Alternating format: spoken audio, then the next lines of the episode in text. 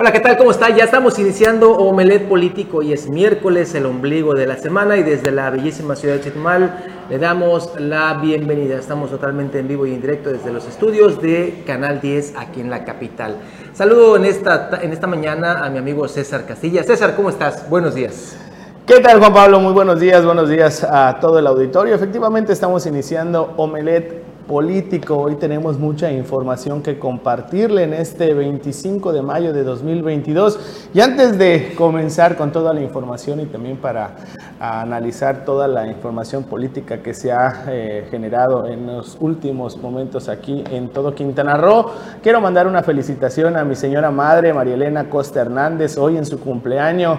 Madre, te quiero mucho y a rato nos vemos para festejar.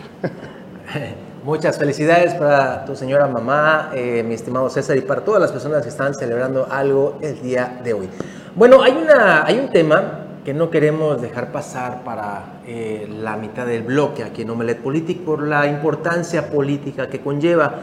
Ha estado eh, saliendo el rumor de que el Partido Revolucionario Institucional podría estarse uniendo, adheriendo, una alianza de facto eh, precisamente a la alianza entre el PAN, PRD y Confianza. Esto ayer estuvo el hervidero en redes sociales sobre todo y ante ello ha salido el dirigente estatal del tricolor, Pedro Flota Alcocer, a señalar que no, que simplemente es un borregazo y que pues siguen firmes, inclusive despuntando del cuarto sitio en este caso rumbo a la gobernatura con Leslie Hendrix Rubio. ¿Cómo ves este tema? Así, así es, Juan Pablo. Eh, tuve la oportunidad de escuchar esa, esa entrevista. Se menciona que se van a poner incluso también denuncias penales y también ante las autoridades electorales eh, en contra de estas personas porque se habla que hubo eh, cañonazos de dinero para los candidatos a las diputaciones que han este, pues, tomado la decisión. En este caso es Gladys Burgos, la que el día de ayer tuvimos la oportunidad también de, escuchar, que se pasó ya con Laura Fernández. Pero después de que se da esta información, otros candidatos también a diputaciones locales, pues dicen, ¿saben qué? También a mí me han estado pues tratando de, convencer para también sumar la estructura a la coalición de... Eh, ¿Cuál es la coalición? La de Laura Fernández, perdón. Y es donde se dan a conocer estos mensajes ah, vía WhatsApp donde supuestamente se está eh, dando pues una cantidad pues, pues la verdad muy fuerte, se está hablando hasta medio millón de pesos con el objetivo de que estos candidatos apoyen a Laura Fernández y a la coalición PAN-PRD. Esto eh, a las 11 de la mañana, de hecho, hoy eh, en Cancún, las autoridades del PRI, Pedro Flota, incluso también los otros candidatos a diputaciones locales van a dar una conferencia de prensa ahí en Cancún donde se van a dar a conocer esta, estos mensajes, se van a mostrar las capturas de pantalla donde se está supuestamente pues invitando a estos candidatos a que pues se sumen a, la coalición PAN-PRD y también pues aseguraron que iban a tomar cartas en el asunto de por la vía penal, así como también de las autoridades electorales. Esto es un tema muy, muy delicado que, pues le van a estar dando seguimiento eh, los las autoridades del PRI obviamente quienes aseguran que pues van a la alza, sin embargo pues vemos que algunos de sus candidatos están pues decidiendo pues salirse porque ellos aseguran que la fuerza que trae Leslie Hendrix pues no les va a alcanzar ni siquiera para estar en el cuarto lugar. Mira, este para que usted no espere hasta las 11 de la mañana en esta conferencia, los mensajes César Auditorio son, son prácticamente la misma metodología, dice Hola, candidato, candidata, buenos días. Te escribo de parte de, ahí dice parte, ¿no? De, de parte de nuestra amiga Laura, eh, se entiende, Laura Fernández Piña. En estos días hemos estado viendo cómo vamos con fuerza, sumando gente y ella te quiere ayudar. Anímate. Podemos ayudarte con los gastos, te podemos dar 500 mil pesos para que te recuperes. Igual, y si platicamos con ella en persona, te podemos conseguir un poco más. Ahí ya hace referencia, también a un candidato denominado Pablo. Eh, son, son algunas capturas de pantalla, eh, pero prácticamente es, el machote que les están enviando a varios candidatos y efectivamente pues habrá que ver si se interpone la denuncia correspondiente por esos temas de eh, posibles delitos electorales. Sí tenemos la, nota, vamos, vamos a verla, la de sobre este tema. No, este, lo que tenemos es eh, un video de, del dirigente nacional del PRI donde pues hay que también mencionarlo, no aseguró que vaya a haber el apoyo para, para, para esta coalición y también eh, en, en, varias ocasiones en esta, en esta misma conferencia se le... Eh, de, sí, de, se le dio a conocer, se le estaba preguntando sobre esta situación, si iba a haber un apoyo para la candidata de, de la coalición de Laura Fernández PAN PRD, y esto fue lo que contestó Alito.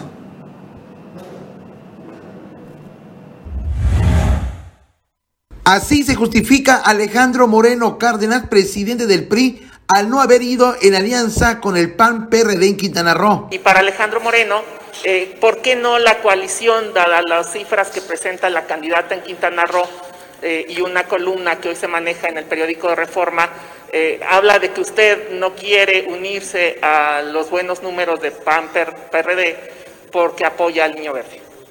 Muy bien, muy bien. Bueno, como, yo, como ya acumulamos este, varias preguntas, les voy a contestar las que me corresponden a mí, porque en esta coalición hasta en eso nos ponemos de acuerdo, vamos muy bien. Yo, yo primero lo que diría a lo que dijo Maru, sin lugar a dudas nosotros construimos una coalición, Maru, para ser competitivos en lo electoral, fortalecer en lo legislativo y, como bien ha dicho Marco, eh, dar un paso importante a un gobierno de coalición con la sociedad cercano y, y, tener resultados mejores para la sociedad. Nosotros lo que hemos visto, vamos en cuatro entidades federativas, bien lo sabes, va PAN, PRI, PRD en Hidalgo, en Tamaulipas, en Aguascalientes y en Durango, ¿no? En esos cuatro vamos. En dos estados de la República no vamos juntos. En el caso de eh, Quintana Roo, vamos, eh, el PRI va solo, va el PAN y el PRD en una coalición, y en el caso de Oaxaca va el PRI con el PRD y el PAN va solo en Oaxaca. Entonces, ¿qué es lo que hemos hecho? Atender eh, el compromiso que se hizo de construir la coalición siempre, de estar en diálogo permanente, y no nos pudimos poner de acuerdo en esa primera etapa de construir candidatura, eh, en este caso, en esta entidad federativa, de ir juntos en la coalición como fuimos en cuatro estados. Nosotros tenemos una visión, nosotros respetamos lo que está haciendo Acción Nacional y el Partido de la Revolución Democrática construyendo con su propuesta, con su, con su proyecto. Nosotros vamos hacia adelante. El PRI ha demostrado siempre vocación de ver cómo somos más competitivos, de ver cómo ganamos eh, todos para bien de la sociedad. Y seguimos platicando. Yo creo que lo más importante hoy es tener una estrategia clara de cómo competir y que Morena no gane las entidades federativas y seguiremos dialogando. Nosotros estamos trabajando. Cuando en cuatro estados de la República sí se logró esa alianza PAN PRD PRI. Por su parte, Jesús Zambrano, presidente del PRD, opina sobre la elección próxima en Quintana Roo. Muy bien, en los seis estados. No nos damos por derrotados ni damos por perdido en ninguno de ellos, hay que decirlo claramente, y en todos estamos dando la batalla y nos vamos a levantar con la victoria en la mayoría de ellos, sin dar por perdido, lo subrayo, ninguno de los que están hoy en disputa.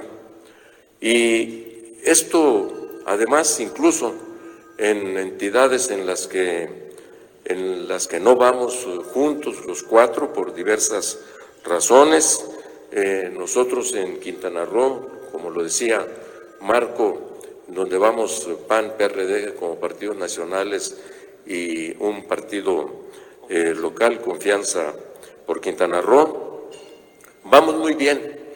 Estamos en una situación de empate técnico a estas alturas, según nuestras propias mediciones.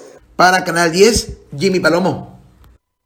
Bueno, ahí Jesús Zambrano dice que existen posibilidades de ganar, de retomar el poder. Pues no sé en dónde, porque aquí en Quintana Roo claramente vemos que en el caso particular de Leslie Hendricks, que está solita en el PRI, porque no se fueron en alianza con el PAM y el PRD, eh, como anteriormente lo habían hecho, pues eh, vemos que no, no levanta esta, esta, este partido político e inclusive, lo, lo dijimos ayer César, ya algunos militantes están abandonando el barco, los pocos que quedan del tricolor, para pasarse en este caso con Laura Fernández Piña, que precisamente va en esta alianza PAN, PRD y Confianza. Yo creo que esto más bien lo están eh, queriendo aplicar para el tema del 2024, porque ahorita en estas elecciones ahí decían que tenían oportunidad de ganar algún estado en la gubernatura, pues sencillamente no lo creo. Morena está muy fuerte en estos momentos con sus aliados, con el Verde, con el PT y también con Fuerza por México, así que no le veo, no le veo más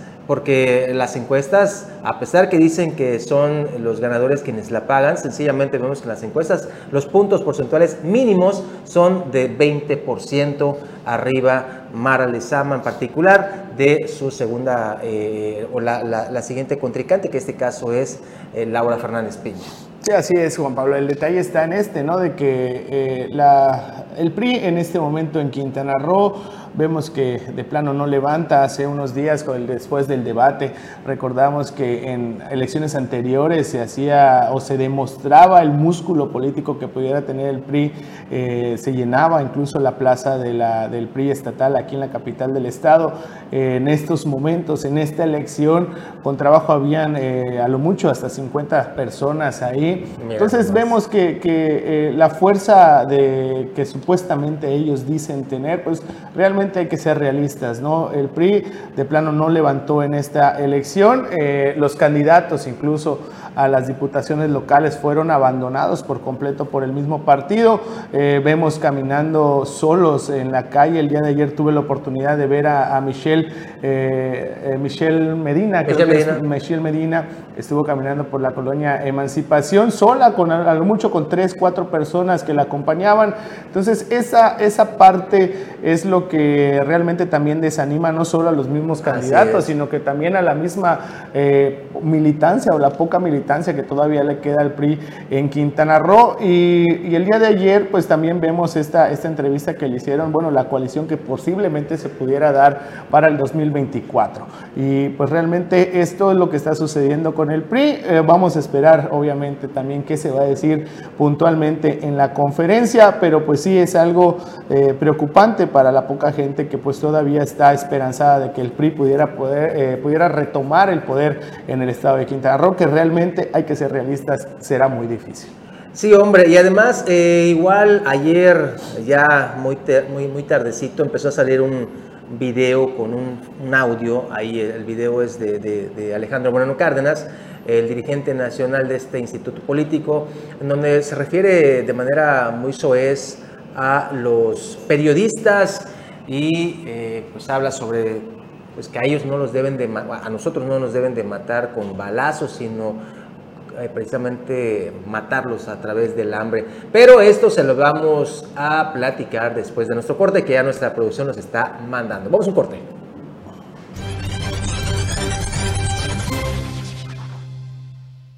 Ya estamos de regreso y quiero saludar con mucho gusto. Se integra la mesa de Aclil con mi amigo Anuar Moguel, el profe de la información. Anuar, ¿cómo estás? ¿Qué tal? Muy buenos días, Juan Pablo César. Buenos días a todos los que ven Omelet Político.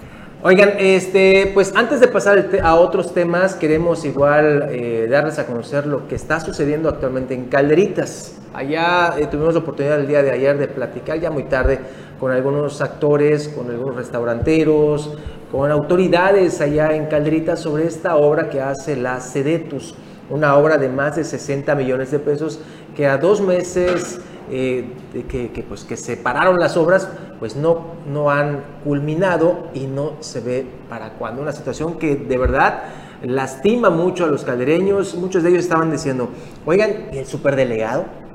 Don Arturo Abreu, que es prácticamente el vínculo del gobierno federal con un estado, pues no lo vemos, no vemos que ahí eh, gestione algo para que se concluya esta obra. Aquí tenemos parte de las entrevistas, las imágenes toda la información aquí en Canal 10 sobre este tema. Vamos a ver.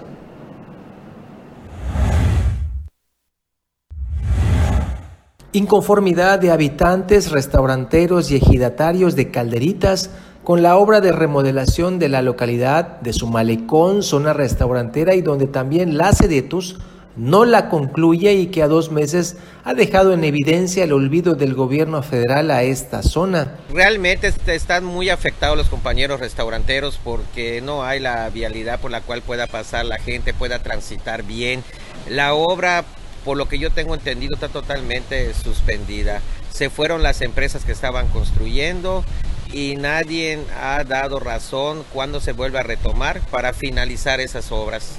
Tienen que tomarle toda la seriedad a ese asunto porque es algo bien importante, ya que la capital del estado, el atractivo que tenemos aquí en Calderitas es el corredor gastronómico que hay. Entonces la imagen que, estamos difundiendo en este momento no es la adecuada que debería de ser.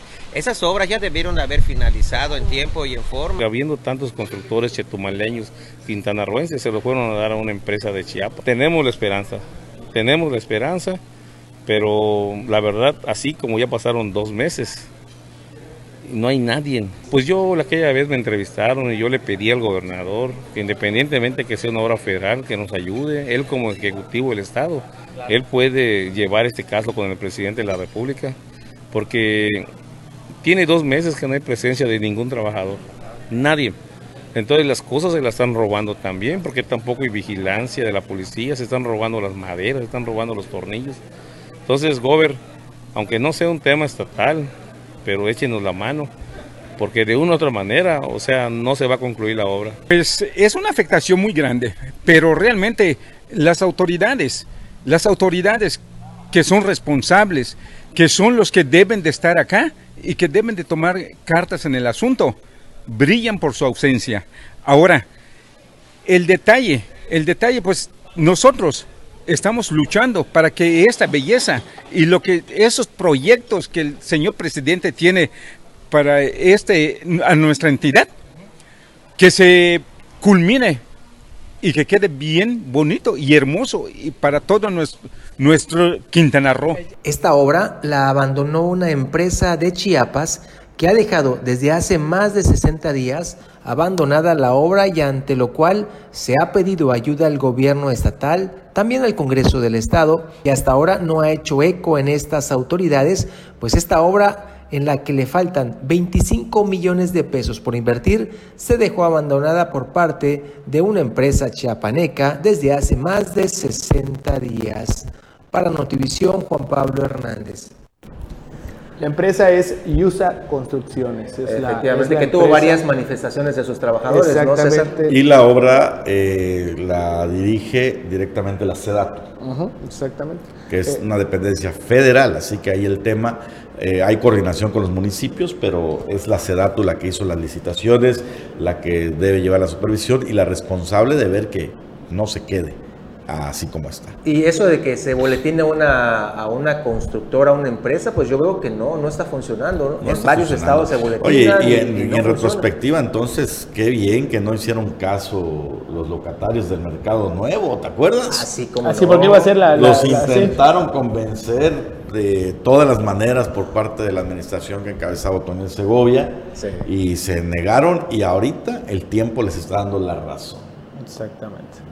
Bueno, Y pasando a más información, vamos a ver eh, el comentario de nuestra compañera Indira Carrillo desde ahí, desde Cancún. Esta es la columna Cuestionemos. Vamos a ver. Soy Indira Carrillo y esto es Cuestionemos. Y ahora que sigue, luego del debate empiezan los cierres. Faltan ocho días de campaña y 12 para la elección del 5 de junio. La cuenta regresiva ya comenzó. El debate fue aire, fue mediático, es comunicación política, es una herramienta de la democracia participativa. El debate es el momento más equitativo en toda la contienda porque candidatas y candidatos están en igualdad de condiciones frente a la audiencia. Ahí solo cuentan sus reacciones y su desempeño frente a los electores para llevar su mensaje. Ha quedado claro que es una mala idea descalificar para ganar, no funciona. Mara se dedicó a lo suyo, proponer y contrastar, mientras que Laura y Pech se dedicaron a golpetear. No funciona. Mara Lezama hizo una defensa sólida de su persona y sus propuestas, con un buen spin ante los señalamientos que la hizo ver fuerte, mm, un buen blindaje construido seguramente con ayuda de sus estrategas, a pesar de que en sus intervenciones sus contendientes habían planeado a lograr impacto y descargar golpes certeros en momentos precisos. no les dio resultado. Conforme avanza el tiempo, las encuestas no presentan cambios relevantes. Las preferencias no se mueven a favor de nadie que no sea Morena. Es curioso, las candidatas y los candidatos y sus asesores parecen haber usado el mismo manual y la misma checklist. Todos quisieron aprovechar el post-debate para posicionarse. Todos se declararon ganadores del debate y emitieron sendos comunicados en ese sentido en cuanto terminó. A 12 días de que se cierre la elección, solo resta preguntarnos cómo quedará el tema de la participación ciudadana, lo cual es muy relevante porque es para legitimar un gobierno. Para legitimarlo se necesita no solo un triunfo en las urnas, sino un triunfo moral de haber sacado a votar a los electores. Ganar liderazgo, mostrar poder de convocatoria. El debate es aire, Ahora toca el turno a las estructuras de tierra, blindar el territorio y los votos. En las siguientes semanas entra en operación esa estructura, la que organiza con precisión el domingo de elecciones, el llamado día D. Se necesitan por lo menos 300 mil votos para legitimarse. A Morena le ha costado mucho consolidarse como partido, crear militancia, la organización interna, la organización de estructuras no ha sido su fuerte hasta ahora. Es más bien un movimiento de simpatizantes, de ciudadanos, que ha ganado por una figura extraordinaria de un político sólido como es el presidente Andrés Manuel López Obrador. En esta campaña, el Partido Verde, aliado de Morena, es quien ha hecho esta labor de sumar estructuras, de liderazgos que en el cambio de 2016 en Quintana Roo habían quedado sueltos y que ahora se aprestan a fortalecer la alianza Juntos Hacemos Historia. El promedio de participación ciudadana en Quintana Roo ha sido en las contiendas previas de un 40-50% del electorado, del padrón electoral. El diseño de la agenda y el mensaje de los últimos ocho días de campaña será clave para lograr posicionar el proyecto y la voluntad para trabajar en equipo con todas las fuerzas políticas y sociales del Estado y recordar al ciudadano el valor y la importancia de su voto, impulsar la participación ciudadana el día de la elección. Empezaron ya los cierres de campaña. Es de esperarse un cierre fuerte. Ocho días, once municipios para cerrar. La cuenta regresiva ya comenzó. Soy Indira Carrillo y esto es Cuestionemos. Soy Indira Carrillo y esto es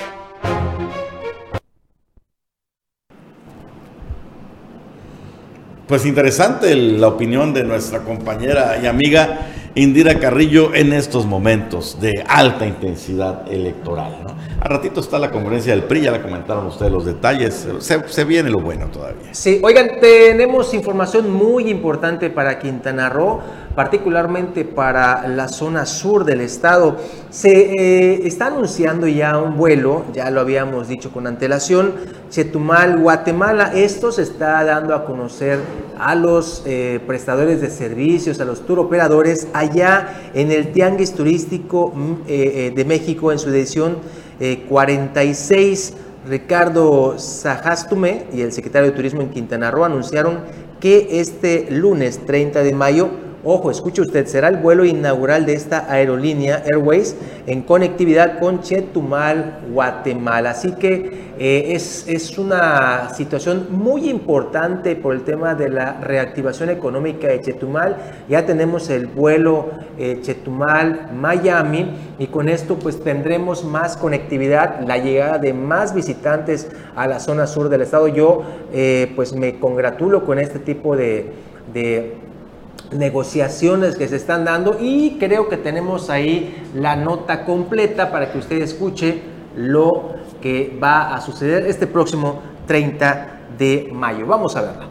Un poquito más y extenderla a, este país hermano, este país vecino, que tan deseoso está de visitar estas hermosas playas que tenemos nosotros y que no tengo duda que Aeromar es la mejor opción por el servicio, la calidez que representa, por tener todavía servicio a bordo la maleta de 10 kilos, está todo incluido en la misma tarifa, no hay, ahora sí que letras chicas, no hay tarifas ocultas, es muy fácil. Y lo mejor es que en este vuelo que es tan corto, que es tan sencillo de tomar, vamos a tener unas vistas, unas vistas únicas. Y esto sin duda lo vamos a poder aprovechar, lo vamos a poder disfrutar y no me queda más que invitarlos a este vuelo que va a ser en la versión Cancún-Chetumal, lunes, martes, domingo y en el Guatemala-Chetumal, lunes, viernes, domingo. Entonces ya lo pueden comprar en la página desde 1.499 pesos con todos los beneficios que les dije antes. Pues ahí está, eh, de verdad que qué bueno que se den este tipo de pues, negociaciones a nivel internacional, porque lo que queremos aquí en Quintana Roo y particularmente en el sur es precisamente este tipo de acciones para la reactivación económica de nuestra zona. Y mira Juan Pablo, creo que no solo el hecho de, también es necesario impulsar zonas como también la Ribera del Río Hondo. Tuve la oportunidad de hablar con el dirigente de la CNPR, Benjamín Gutiérrez Reyes, quien nos comentaba de que toda la parte de la ribera del río Hondo hay atracciones turísticas que no han sido explotadas como tal. Me mencionaba que hay pues balnearios, cenotes, así como también ruinas que pudieran ser pues detonantes para la atracción turística. Efectivamente es importante la, apertura de estas nuevas aerolíneas que puedan llegar hasta la capital del estado, pero también es importante también invertir en, en infraestructura eh, que pudiera generar la atracción turística, no solo en la capital del estado, sino que también en la ribera de Río Hondo, donde se pudiera generar lo que es el turismo de aventura, que mucha gente también busca. Efectivamente, el gran tema es ese, ¿no? Vas a estos atractivos turísticos y para empezar, para encontrar un baño, para encontrar un restaurante, un, un lugar donde quedarte, pues es prácticamente imposible. Ante eso no hay eh, operadores turísticos que se atrevan o que ofrezcan eh, este servicio porque no cuentan con lo mínimo Definitivo. para atender a los visitantes. Eh, y, y eso que dices, baños, restaurantes, pues que genera la gente lleve su comida en sus vehículos, va, termina de comer, termina de bañarse y lo tira ahí porque ni siquiera hay cestos de basura. Son situaciones que, que de poquito en poquito hacen una situación muy complicada en estos lugares. Lugares muy bellos, César, el, cocodrilo dorado y todas estas cuestiones, pero no tienen infraestructura, no tienen lana y pues seguimos en las mismas. Vamos a un breve corte, regresamos a Melet Político. Y ya estamos de regreso aquí en Omelet Político y mire, eh, le voy a presentar en estos momentos un video de unos compañeros también que estuvieron presentes en una situación, podríamos hablarla también como compromet- comprometedora de la, de la presidenta municipal de Felipe Carriopuerto, María Hernández.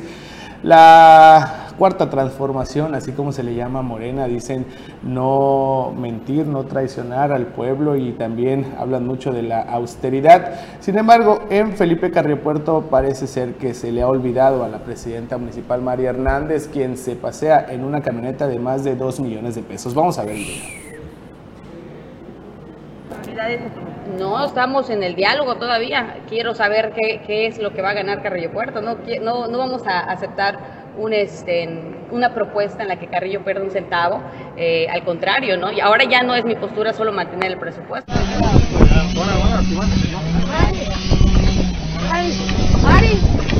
Bueno, pues así es como pues, sale prácticamente huyendo la presidenta municipal de eh, Carrillo Puerto. Sale, miedo, tiene miedo saludarnos. sale huyendo Tiene prácticamente miedo, de la tiene prensa. miedo. Y que inclusive, bueno, anda en este vehículo y evita. Miren, vehículo sin placas, ¿eh? Vehículo sin placas, altamente polarizado. Así es como pues como trata, trata de evadir a la prensa, Mari Hernández, la presidenta municipal de Felipe Carrillo Puerto.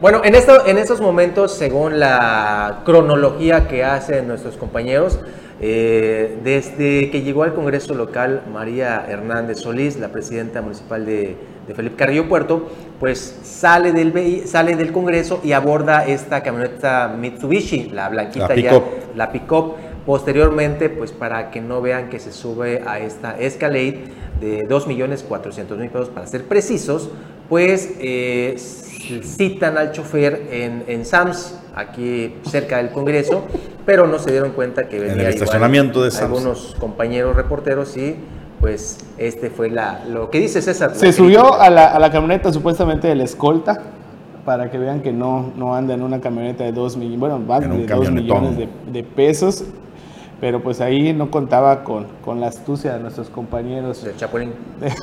y fueron, siguieron la camioneta para verificar y confirmar que efectivamente la presidenta municipal de Felipe Carrillo Puerto pues no conoce la austeridad, anda en una camioneta de más de 2 millones de pesos, queriendo engañar no solo a los compañeros de, de la prensa, sino también a los mismos eh, diputados o a, La- la también a la, a ciudadanía ¿no? y la- ahí la siguieron en esa camioneta la que realmente se transporta, a pesar de que llegó supuestamente en una pick-up ahí en el Congreso. Ahora, para ser claros, no, Eh, no nos espantamos. ¿Quién no hace esto? No, los políticos, no hay político que sea austero. Hay políticos que predican la austeridad, que es diferente, pero no la viven como tal.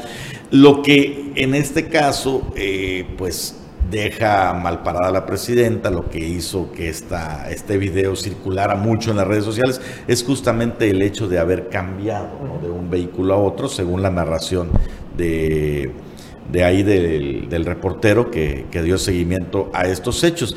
Finalmente, si tienes una camioneta de 2 millones de pesos, pues llega en ella, ¿no? transpórtate en ella, a menos que tengas una explicación. Es que, bueno, Eh, eh, Pero es que, eh, también, eh, eh, es que también ella es de las que predica de que la austeridad, que predica no, no mentir, Pues no sí. robar, no traicionar. Pero pues ahí en este caso, pues obviamente. Pues sí, pero también la transparencia es, es pues ser claros, ¿no? Si ya tienes el vehículo, sea de tu propiedad o sea comprado con recursos del erario, pues apechuga y ya, transpórtate en él. Porque finalmente, o sea, vivimos en Quintana Roo, ella es presidenta municipal de Felipe Carrillo Puerto, ¿crees que puede esconder un vehículo de este tema? No, No, se puede imposible. No esconder. se puede, y más No se puede esconder. la zona maya. Entonces lo más prudente es, en todo caso, trasladarse en él y dar la cara y, y contestar ante los cuestionamientos. Ah, a lo mejor si es opulento, pues bueno, defiéndete, ¿no? Da tus argumentos de por qué tienes un, un vehículo eh, de 2.400.000 pesos. Pero sí, esto que pasó, pues se presta a, a lo que dices, ¿no? Al decir, ah, bueno, que intentó dar un, un mensaje de austeridad, que por cierto, pues la camioneta, la otra, pues no se ve nada mal tampoco. Pero pues La- no hay comparación, picó. pero no, No, hay no, comparación. eso, es lo que sí, no hay una comparación, una camioneta de lujo de más de 2 millones de pesos. ¿Cuánto costará la pick como 500 mil pesos? En todo- y en todo caso, yo creo que sí, como presidenta municipal, como figura pública, eh, María Hernández tiene que dar una declaración, tiene que dar su postura ante estos hechos, no dar su explicación, porque finalmente está siendo evidenciada y dicen por ahí las el dicho este muy popular mexicano, el que cae otorga. Y en el caso de ella, que es una presidenta municipal, de las nuevas caras de Morena, de esas figuras que están ahora enmarcando el partido y que son punta de lanza a lo que está haciendo Morena en Quintana Roo, pues sí tienen que tener una diferencia en cuanto a sus antecesores. La diferencia sería, a ver, presidenta municipal, ¿qué pasó en este caso? ¿Por qué el- el traslado y demás? Y mira que yo he señalado que en otras ocasiones, para mí, ha sido atacada de manera injusta María Hernández. Por ejemplo, recordarán el escándalo por el scooter eléctrico.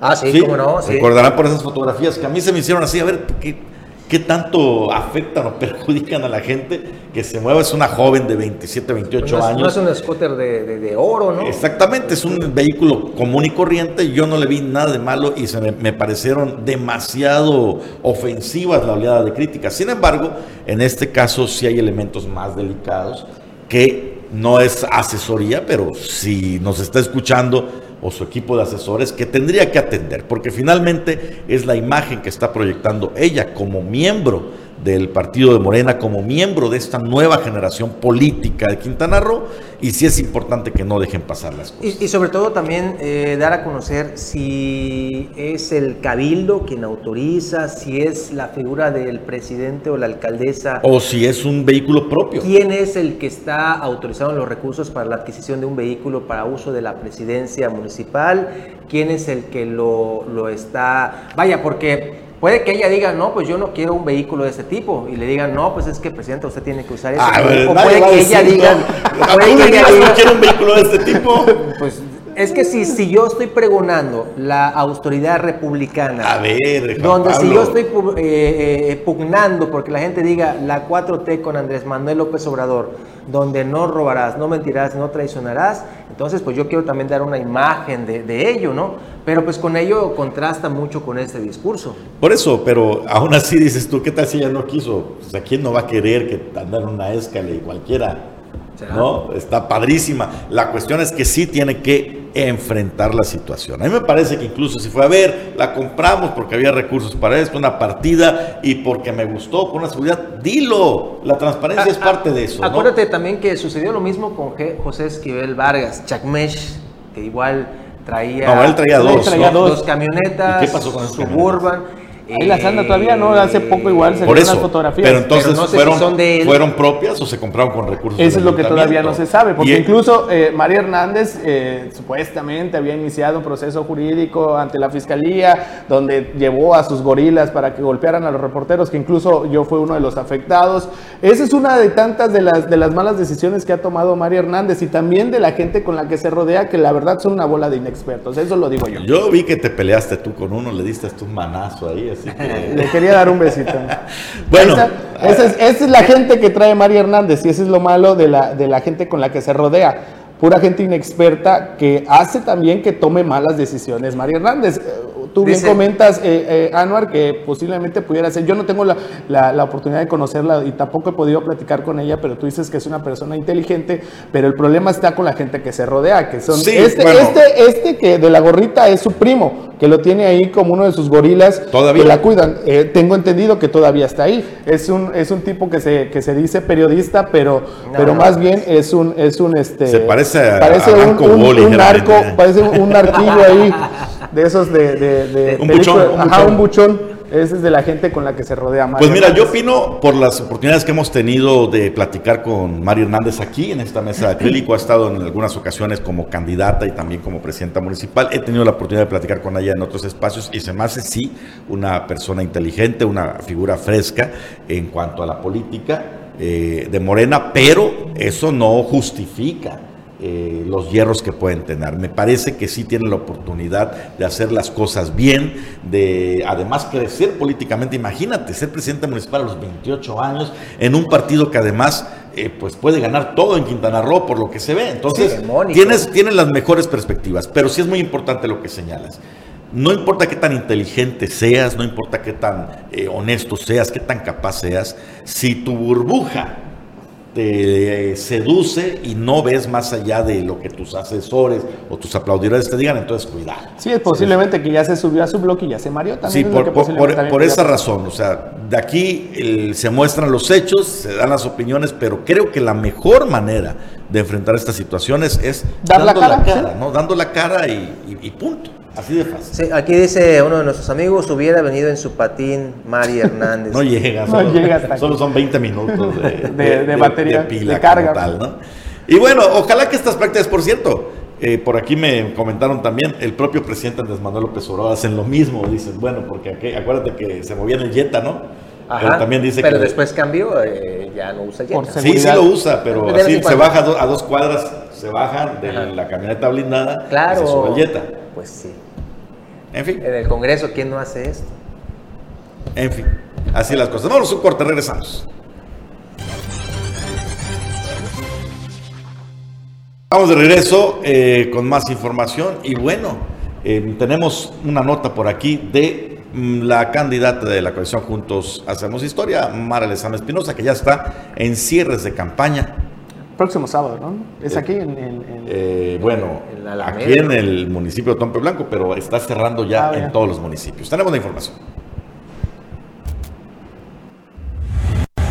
Lázaro Cárdenas y su cabecera municipal serán prioridad para mí, serán ejemplo del combate de la desigualdad y la marginación y de que es posible seguir formando el turismo, hacerlo sustentable, que impulse el desarrollo y genere más empleos y bien remunerados, afirmó Mara Lezama, candidata de Morena a la gubernatura. En su cierre de campaña en este municipio, dijo que el gobierno de la Cuarta Transformación apoyará a todo el pueblo y se asegurará de que nadie se quede atrás. Velaremos para que los apoyos lleguen a pescadores, buzos, meseros y a todos los prestadores de servicios que también son parte de Lázaro Cárdenas. Apoyaré a todos los sectores como nunca, haremos la mayor inversión de desarrollo social de la que se tenga memoria y acabaremos con la falta de oportunidades heredada de los malos gobiernos. Juntas y juntos pondremos fin a los moches, el cochupo y las tranzas de gobierno de la mafia de la corrupción y mandaremos a esta al basurero de la historia, manifestó la candidata morenista. Estoy aquí para reiterarles mi compromiso con el cambio verdadero y decirles que concretaremos el nuevo acuerdo por el bienestar y desarrollo de Quintana Roo que sustituya un modelo desgastado con el que enfrentaré y resolveré los principales retos que tenemos, cerraremos las brechas de desigualdad y terminaremos con los gobiernos ricos y el pueblo pobre, afirmó. Apuntó que aún no es momento de celebrar, pues queda mucho trabajo por hacer y hay que asegurar de que todos salgan a votar por el cariño por ya sabes quién, que se note en las urnas una victoria contundente, tanto en la contienda de gobernador como en la de diputados. Este 5 de junio hay que salir a votar para demostrar que el pueblo manda, ejercer nuestro derecho a reorientar el rumbo, sembrar un mejor futuro y cosechar la prosperidad compartida. Cuento con ustedes y no les voy a fallar, porque amor con amor se paga.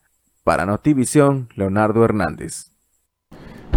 Pues fíjense, en la mañana tuve la oportunidad de platicar con el gobernador del estado, Carlos Joaquín González, en, una entrevista, eh, y donde le pregunté justamente sobre las publicaciones que han salido esta semana en algunos medios a nivel nacional, incluyendo entre ellos el, el portal Sin embargo.mx, donde, bueno, el encabezado decía así, Carlos Joaquín heredará una de las mayores deudas estatales como tal.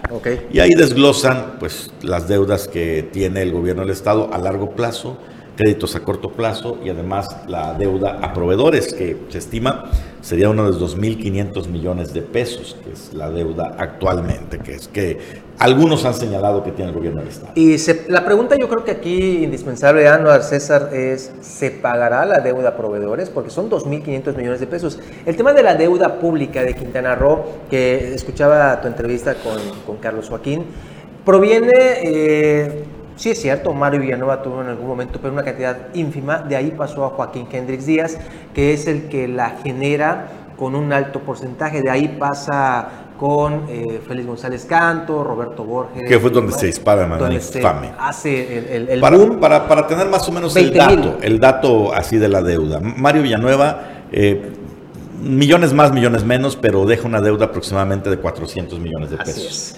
Eh, Joaquín Hendrix Díaz lleva esa deuda hasta los 1.500 millones de pesos. Correcto. ¿no? Correcto. Y de allí, Félix González Cantos la lleva al rango de los 11 mil millones. Y Roberto, y Roberto Borges al rango de los 20 mil millones. Es. decir, dos saltos de casi 10 mil millones de pesos en dos sexenios, que había venido una deuda marginal en comparación, ¿no? Esos dos sexenios fueron los que enterraron las finanzas de, Quintana Roo realmente, y así recibe la administración Carlos Joaquín. Entonces, es su defensa, decir, a ver, yo no estoy heredando nada, a mí me heredaron esta deuda. Pero dio un dato interesantísimo, Juan Pablo, que sí hay que tomar en cuenta señala que este lunes se terminan de pagar todos los créditos a corto plazo, del gobierno estatal, porque así lo marca la ley, es decir, ya tienen que cerrar por la ley de disciplina financiera. disciplina financiera y entonces el lunes estarán saldados, dice él, todos los créditos a, corto plazo. ¿Qué queda? La deuda a largo plazo, que es más o menos la misma con los ajustes, los, eh, ¿cómo le llaman? Las, cuando hacen esta reestructuración crediticia que se han hecho en este gobierno. Y por otro lado, la deuda a proveedores, que insisto, no hay una, un dato oficial, pero se señala puede ser de 2.500 millones de pesos. Los proveedores están a la expectativa. El compromiso del gobierno estatal es pagarlo antes de que termine. la gran pregunta de todos los proveedores es, ¿se cumplirá? ¿Se pagará toda la cantidad que se debe? Sí, porque quedan cuatro meses. Quedan cuatro meses son 2.500 millones de pesos, pues esa es la realidad. Sin embargo, insiste en cada oportunidad que tiene para hablar sobre el tema el gobernador de que no van a dejar deuda a proveedores en este gobierno y compara que a él sí le dejaron una abultada deuda a proveedores y además adeudos con el SAT, adeudos con el ISTE, lo cual es un hecho, ¿eh? eso fue completamente cierto. Así es. Eh, no sé si tenemos chance para una notita más. Vamos entonces a ver esta información. Hay eh, eh, los vendedores ambulantes aquí en Otompe Blanco tuvieron reunión con autoridades del ayuntamiento capitalino precisamente para ver las maneras de ayudar a los ambulantes de la capital. Aquí la información. Con el objetivo de mantener una buena comunicación con las y los comerciantes de Otompe Blanco, la Dirección de Fiscalización, Reglamento y Vía Pública Municipal ha tenido fructíferas reuniones con los vendedores ambulantes del Boulevard Bahía. En este orden de ideas y tras los últimos trabajos de la remodelación de dicha vía de comunicación, este lunes, martes y miércoles, los vendedores se ubicarán en el tramo de la Fuente al Pescador hasta el Muelle Fiscal para dar paso a la maquinaria que realizará la pavimentación de dicho espacio. Asimismo, se acordó que de haber retrasos en la obra y para evitar perjudicar su economía, se podrán reubicar a otro tramo para realizar sus ventas. Cabe mencionar que los comerciantes ambulantes que se encontraban en dos mulas se ubicaron sobre la avenida Insurgentes entre Avenida Universidad y Boulevard para no interferir en los trabajos de la remodelación. Para Notivisión, Leonardo Hernández. Pues ahí está, y con ello pues hemos concluido por el día de hoy Omelet Político. Muchísimas gracias, Anuar Muguel. Gracias, no se pierda mañana Omelet Político en punto de las 9 con información fresquecita. Vamos a ver qué van a sacar allí los del PRI y qué reacciones hay sobre el tema. Ya se ve que está bien calientito este asunto. César. Un gusto como cada mañana, Juan Pablo Anuar, y por supuesto un gusto estar aquí con ustedes compartiendo información y nos vemos el día de mañana. Así es, hasta mañana, que tenga usted un excelente día.